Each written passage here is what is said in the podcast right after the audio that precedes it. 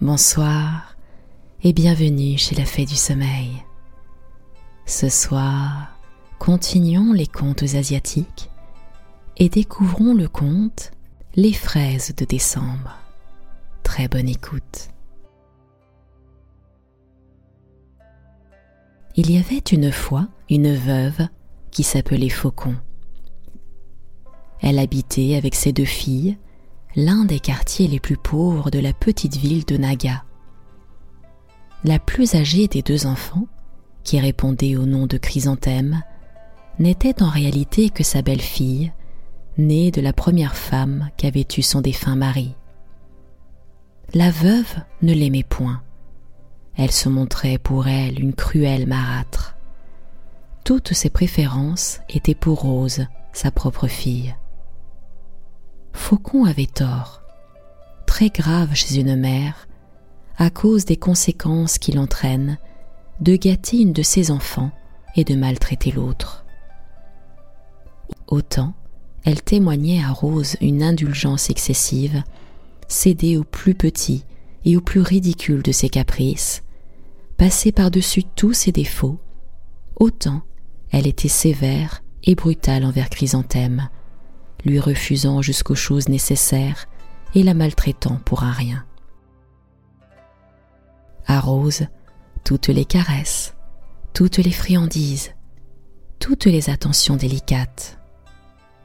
À Chrysanthème, au contraire, toutes les vexations, toutes les privations, toutes les réprimandes et très souvent les coups. La première possédait de beaux habits de soie qu'elle changeait et ornait au gré de ses caprices. La seconde était vêtue pauvrement.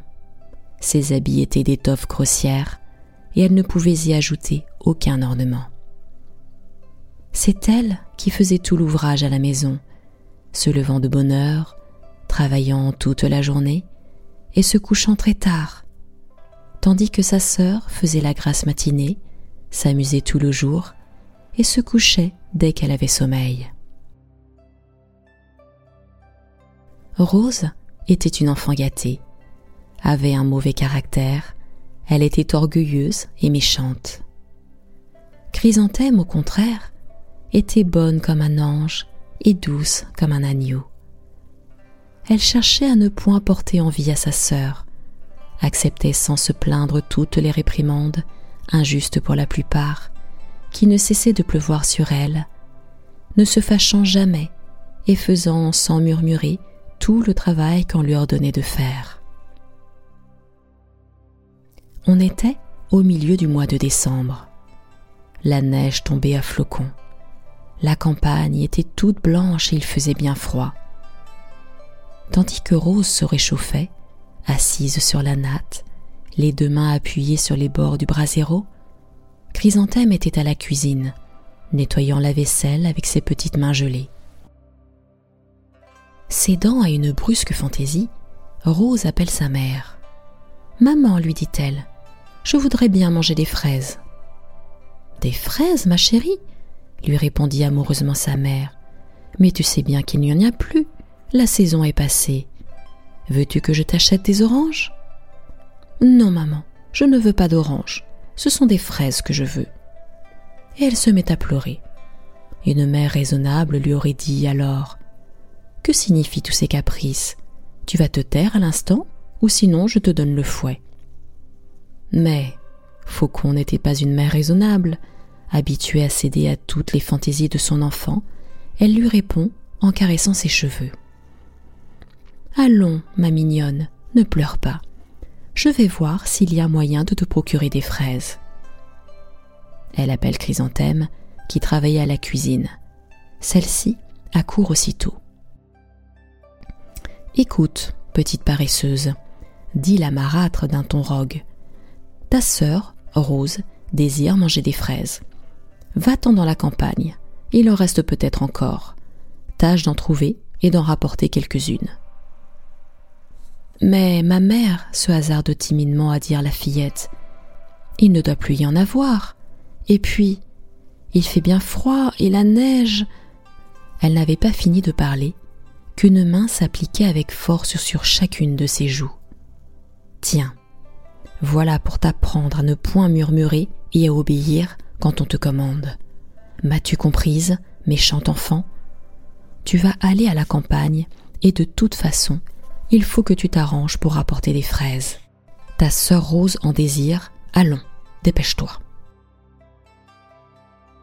Chrysanthème, dans son cœur, pensa que sa mère était bien cruelle de l'obliger à aller, en plein mois de décembre, et avec une pareille neige, chercher des fraises dans la campagne. Mais elle ne savait pas se plaindre ni désobéir.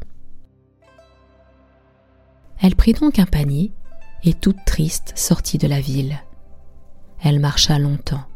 La neige tombait toujours et il faisait bien froid. Ses petits pieds sans chaussures eurent beaucoup à souffrir. Elle avait beau marcher, il n'y avait pas de fraises.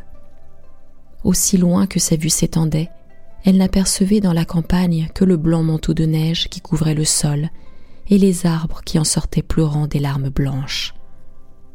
Chrysanthème, fatiguée, songea à retourner à la maison. Mais elle entrevit alors la réception qui l'attendait si elle rentrait les mains vides. Elle savait qu'elle serait battue. Alors, toute triste et toute rêveuse, elle s'assit sur le bord d'une pierre, après avoir de sa manche secoué la neige qui la recouvrait, et, ne sachant plus que faire, elle se mit à pleurer. Chrysanthème pleurait, la tête dans les mains. Soudain, elle se sent frapper légèrement sur l'épaule. Elle lève la tête et aperçoit une femme très vieille, très vieille, dont le corps courbé en deux s'appuyait sur un bâton. Pourquoi pleures-tu, mon enfant? lui dit celle-ci avec une grande bonté dans la voix. Chrysanthème lui raconte le motif de son chagrin et de ses larmes. Eh bien, ne pleure plus, reprend la vieille femme. Viens, je vais te mener à un endroit où tu trouveras en grande quantité de bonnes fraises bien mûres. Chrysanthème, toute joyeuse, se lève, essuie ses larmes, et se laissant prendre la main, s'en va là où la conduit la bonne et compatissante vieille. Elles arrivent ainsi à la lisière du bois. Alors, elles s'arrêtent.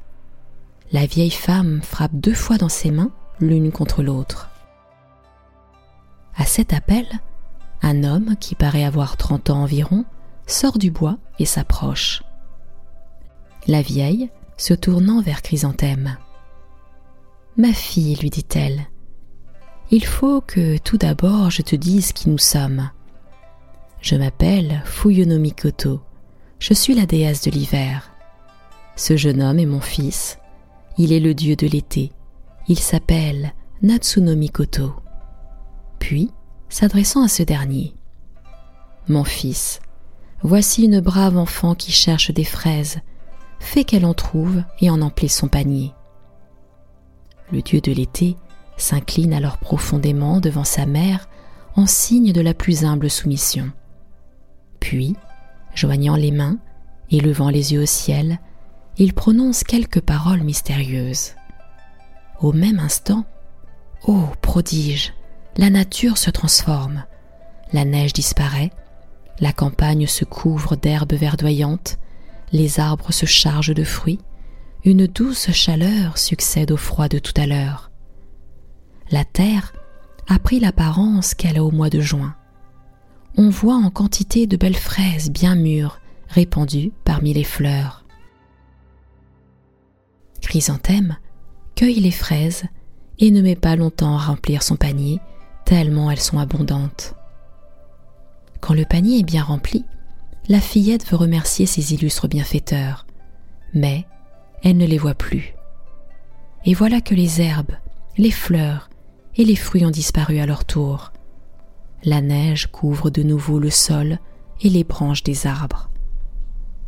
La nature a repris son apparence de tout à l'heure. Chrysanthème se demande d'abord si elle n'a pas fait un rêve. Puis, voyant son panier rempli jusqu'au bord de belles fraises rouges, elle comprend que le ciel est venu à son aide, a eu pitié de son chagrin et de ses larmes. Et, débordante de joie, elle rentre à la maison. Faucon et Rose furent vivement surprises de voir les belles fraises que Chrysanthème apporta. Mais il n'y en eut pour la pauvre fillette ni remerciement, ni récompense. Elle reçut l'ordre de retourner à la cuisine, continuer son travail interrompu. Pendant ce temps, la mère et la fille mangèrent toutes les fraises que Rose trouva excellentes. Quand elles eurent tout mangé, Rose dit à sa mère Maman, il doit y en avoir encore à la lisière du bois. Je veux y aller pour en cueillir moi-même. Il fait bien froid, ma chérie, tu pourrais t'enrhumer. Il vaut mieux ne pas sortir aujourd'hui. Après dîner, j'enverrai ta sœur en ramasser encore. Non, maman, je veux y aller moi-même, répéta l'entêtée jeune fille. La mère devait céder, elle céda. Faucon et Rose mettent leurs plus chauds habits, prennent chacune un panier et sortent, sans même prévenir Chrysanthème de leur départ. Elle se dirige vers la lisière du bois, elle marche longtemps, mais il n'y avait plus de fraises. Elles voulurent rentrer et ne retrouvèrent plus leur chemin. Chrysanthème attendit jusqu'au soir leur retour, puis, comme elles ne revenaient pas, elles seront peut-être allées à la lisière du bois, se dit-elle. Et, toute tremblante, elle sortit et alla à leur rencontre. Quelle ne fut pas sa surprise et sa douleur de les trouver toutes les deux étendues côte à côte dans la neige. Faucon et Rose avaient perdu leur chemin et étaient mortes de froid. La morale Les enfants sages sont toujours récompensés. Les mères méchantes et les enfants gâtés sont toujours punis. Et c'est ainsi que s'achève le conte des fraises de décembre. Je vous retrouve très prochainement pour une nouvelle histoire. À très bientôt.